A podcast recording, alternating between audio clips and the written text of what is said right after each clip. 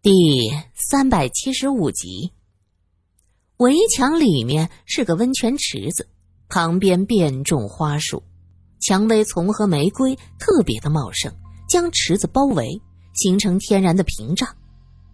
一边是一个质朴的小木屋，这里原该是个静谧的所在，可是现在呢，却令冲进来的人每一个都浑身发抖。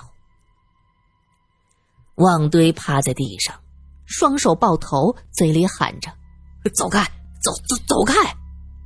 另外两个人，一个坐在池子里，那池子的水竟是放光了；另一个靠着池边的大石头。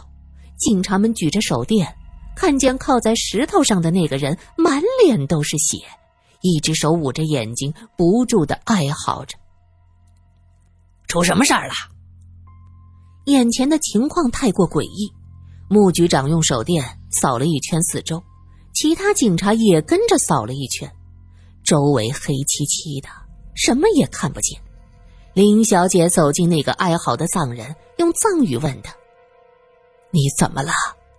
你的眼睛怎么了？”那人嚎叫：“头发，头发进到我的眼睛里，到处都是头发！不不不，不是头发，是鬼。”都是鬼，长头发的女鬼。林小姐掏出帕子，让他擦干净脸上的血，而后低声对着苏三和罗隐转述了藏人的话。穆局长走上前检查这个人的伤势，这说来也奇怪呀，这人看着满脸都是血，可是扒开他的眼皮，眼睛里却一点伤也没有，那血从哪儿来的？喂，你哪里受伤了？那个丈人指着自己的眼睛，眼睛没问题啊。穆局长肯定的说道。那个藏人试图摸着一下自己的眼睛，他也愣住了。啊，不对，刚才明明有头发钻进去。什么？头发钻到眼睛里？这怎么可能？穆局长认为。这人在讲神话。苏三摇了摇头。旺堆也说，他的腿是被头发伤着的。证人命令下人把灯笼都点起来，给穆局长瞧个清楚。苏三走到池子边，看见坐在池子里的那个人已经让同伴拉出来，可是他眼睛瞪得老大，神态木然，像是被吓呆了，一问三不知。林小姐用手按着旺堆的肩膀，嘴里念念有词，像是在念什么经文。过了一会儿，旺堆看到状态好多了。这时，郑家的下人在温泉池子周边的花树上和小木屋上都挂上了灯笼，亮如白昼，将这个小院儿照得清清楚楚。旺堆环顾四周，看了看众人。又看了看那个让放干了水的池子，这才长长的出了口气。他指着池子说道：“刚才我们进来，就看到周围黑乎乎的，往池子那儿走，借着月亮看到水都不见了。我正奇怪呢，忽然从那池子里冲出来一缕头发，他正弯着腰，那头发就直接冲向他眼睛。哼，那么黑。”你怎么能断定，那就是头发？证人在一边不冷不热的说道：“有月光，总能看到些东西。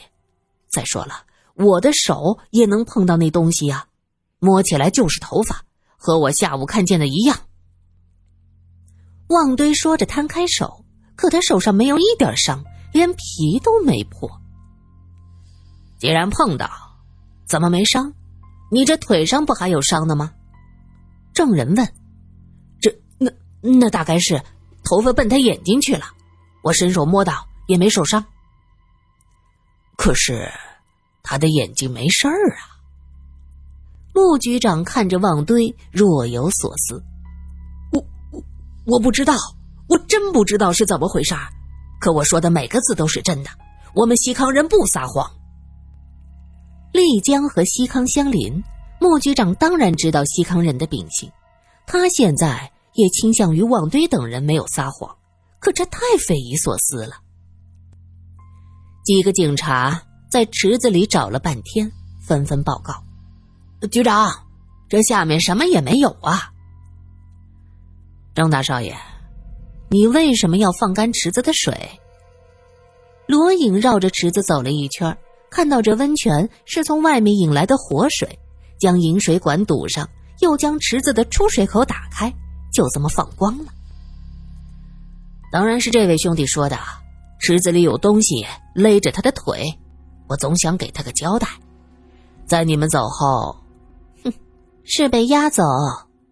苏三冷哼一声：“呵，啊，你们走后，我就让人放干了水。可这池子里啥也没有啊！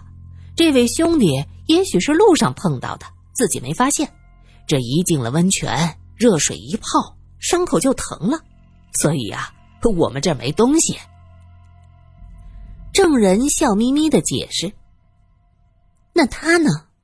他的眼睛怎么回事？脸上的血又是怎么回事？”苏三指着那个满脸是血的藏人：“哟，这几位进来的时候，这院里可是没别人，天知道他们做什么了。这个脸上、眼睛上都没伤口，这血从哪儿来的？也许跳墙的时候摔着，碰着鼻子。”证人分析：“从苏三的角度来看，他的解释很无耻，纯粹是狡辩。可是，在穆局长看来……”这种情况还真有可能。旺堆他们三人进来，此处再无别人。西康人大部分是比较耿直，不说谎，可是不代表每个人都是啊。特别是郑家刚得罪了旺堆他们，这些人在西康横行惯了，咽不下这口气，就故意用这种方法来诬陷他，也是有可能的。罗隐将穆局长的沉吟看在眼里，心知他可能有些被说动了，在一边轻轻的咳了一声。穆局长，这池子中的怪异，咱先不说，这可是我亲眼所见呢。下午也出了事儿，差点出人命。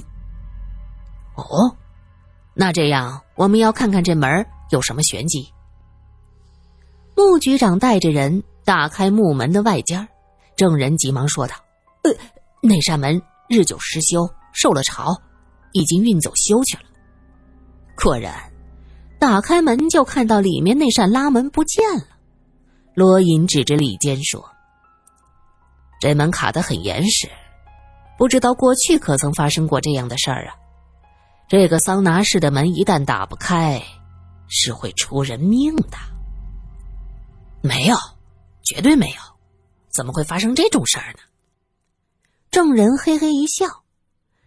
几位这也瞧过了，我这客栈对诸位是没有隐瞒呐。我有个想法。苏三走到桑拿室前，盯着证人说：“民国十七年，一个姓王的商人报案，说妻女在穆家寨泡温泉失踪。”这人怎么会无缘无故的消失呢？现在看起来，最大的可能是门被卡住的情况，怕是不止出现了一次。我能幸运最后无事，可那商人的妻女却没有这么幸运。他们被闷死在桑拿室，而后被客栈的人发现，因为怕担责任，又悄悄的把尸体给处理。不可能，那件事情不是这样。证人急了，脱口而出：“那件事儿。”苏三笑了一下：“哼我说郑大少爷呀，你说的那件事儿，可是发生在好几十年前，你那会儿还没出生吧？你怎么知道不是这样？”我，我是早年听我父亲说过。我父亲说，那人是妻子与人私奔，却诬陷我们客栈。后来他伤心过度，得了失心疯，精神出现了问题，掉进河里淹死。想想也是可怜，只是我们这客栈好端端的遭受这无妄之灾。我父亲后来一直觉得遗憾，多次与我提到，若知道那客商后来会这样死去，他一定会将那人留在客栈，派人看守。救人一命，胜造七级浮屠。证人这话说的果真是仁义。穆局长已经被苏三的大胆推理惊呆了。这样一看，前面两起旧案也有了合理的解释。九年前报案，说是泡女池遇见了鬼，那么很有可能也是因为被门卡住，吓得惊慌失措，语无伦次，以为自己撞了鬼。而民国十七年那次，则极有可能是苏三说的，人。就死在这桑拿室，郑奇为了瞒天过海，就将尸体给藏了起来。民国十七年那个案子，当时也是有这个桑拿室的。苏三指着小屋，证人摇头笑道：“四姐姐，你不要再编这种故事了。好了好了，我认栽，都怪我二弟鲁莽，实在是对不住。”要是有什么要求，大家就提出来，我们一起坐下来商量。我们愿意赔礼赔钱，几位意见如何呀？苏三相信小翠儿说的不会有假，是已认定这个院子里一定死过人，还不止一个。现在看来，这个证人相貌清俊，可内心却是足够的阴险。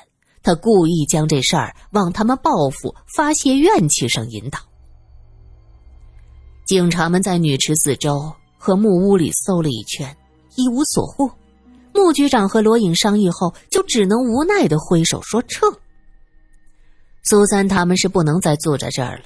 罗颖拎着苏三的藤箱走在前面，林小姐扶着神情恍惚的旺堆，剩下的几个藏人牵着马，一行人默默的往外走。一路上，郑人不住的摇橄榄枝，提出大家可以继续坐在这儿，房钱他分文不取。林小姐冷笑：“哼，还住这儿？谁会嫌命长啊？”郑人笑而不语，一副云淡风轻的样子，看在众人的眼中，更是恨得牙根痒痒。明知道这个客栈有问题，女池也有问题，可怎么就查不到呢？穿过石子路，要走出客栈，苏三突然眼前一亮，喊了一声“停”，众人急忙停下。穆局长问道：“苏小姐，又有什么发现？”证人见苏三目光炯炯盯着石子路，想到正义已经将这路底下的东西挪走了。也不再又担心，他好整以暇的抱着胳膊，看着他微笑。他说道：“苏小姐还真是个女侦探呢。”语气无不揶揄。苏三指着这条路：“我曾经在这儿捡到一根银针，那个不是缝衣服的，也不是针灸的。有人告诉我，它叫锁魂针。”哼。不知道是哪位高人。众人眼睛一眯，哼，当然是一位见多识广的世外高人了。苏三故作高深莫测，证人大笑起来，笑得直不起腰来。苏小姐，你说的那位见多识广的世外高人，恐怕是舍弟吧？郑离是个小孩子，总喜欢胡说八道。他的话当不得真的。哎，你错了。第一个告诉我这是锁魂针的，不是令弟。不过我也不觉得孩子的话不能当真。童言无忌这个词儿大家都很熟悉。真理在看到我捡到那根针后，表现得非常惶恐。他一再叮嘱我要将它扔了，说是个凶险之物。最后这根针。被林小姐不小心掉到了池子中，接着旺堆就被不明生物攻击了。苏三一口气说完，林小姐感激的看着他，感谢他说自己是无意中将针弄进女池的。毕竟旺堆等人对那个女池满满的怨气，多一事不如少一事。林小姐可不想一路上和他们再生局域。苏小姐的故事讲的真好，走在路上捡根针都能讲得绘声绘色，在下佩服。证人依旧胡搅蛮缠，苏三指着自己站的地方，他说道：“我就是在这儿发现了那根针，我们不妨往下挖一挖，看看这底下到底有什么。”穆局长虽然认为苏三小题大做。到底是个女人呐！走在路上，你捡根针就开始胡思乱想。可这个女人不是一般的女人，她是莫教官的表妹。得，他想做什么，那就让他做去吧。于是穆局长看向证人，把铁锹拿过来。几个警察也是腹诽多多，认为苏三是没事找事儿。可局长大人都发话了。他们就只能继续向下搜。郑家下人送来铁锹，警察们慢吞吞的接过来。罗隐见状，走上前去，一把拎起锹。从没做过这些事儿的大少爷就直接挖了起来。挖了几下，嘎吱一声，原来这条路全都是石子，用铁锹那还真没法挖。林小姐过去在家做过活儿。知道其中的道理，于是说道：“还是拿个羊镐过来，这种石子是没法用铁锹的。”证人笑眯眯的看着他们忙活，听说他们要搞，就让人拿去，嘴里还说着风凉话。苏小姐可真是异想天开呀，大家也陪着她闹。郑某今天可真是开了眼了。几个藏人力气大，拿起羊镐是一顿刨。很快，苏三指着的地方就刨出了一个坑，已经见着土了，可什么也没有。怎么会没有尸体？苏三蹲下身子，不相信的瞪大眼睛盯着那个土坑。罗隐也蹲下来，他低声问：“你要找什么？”苏三贴在他耳边说。尸体，我可以确信，那针上是尸体的腐臭味这里一定有尸体。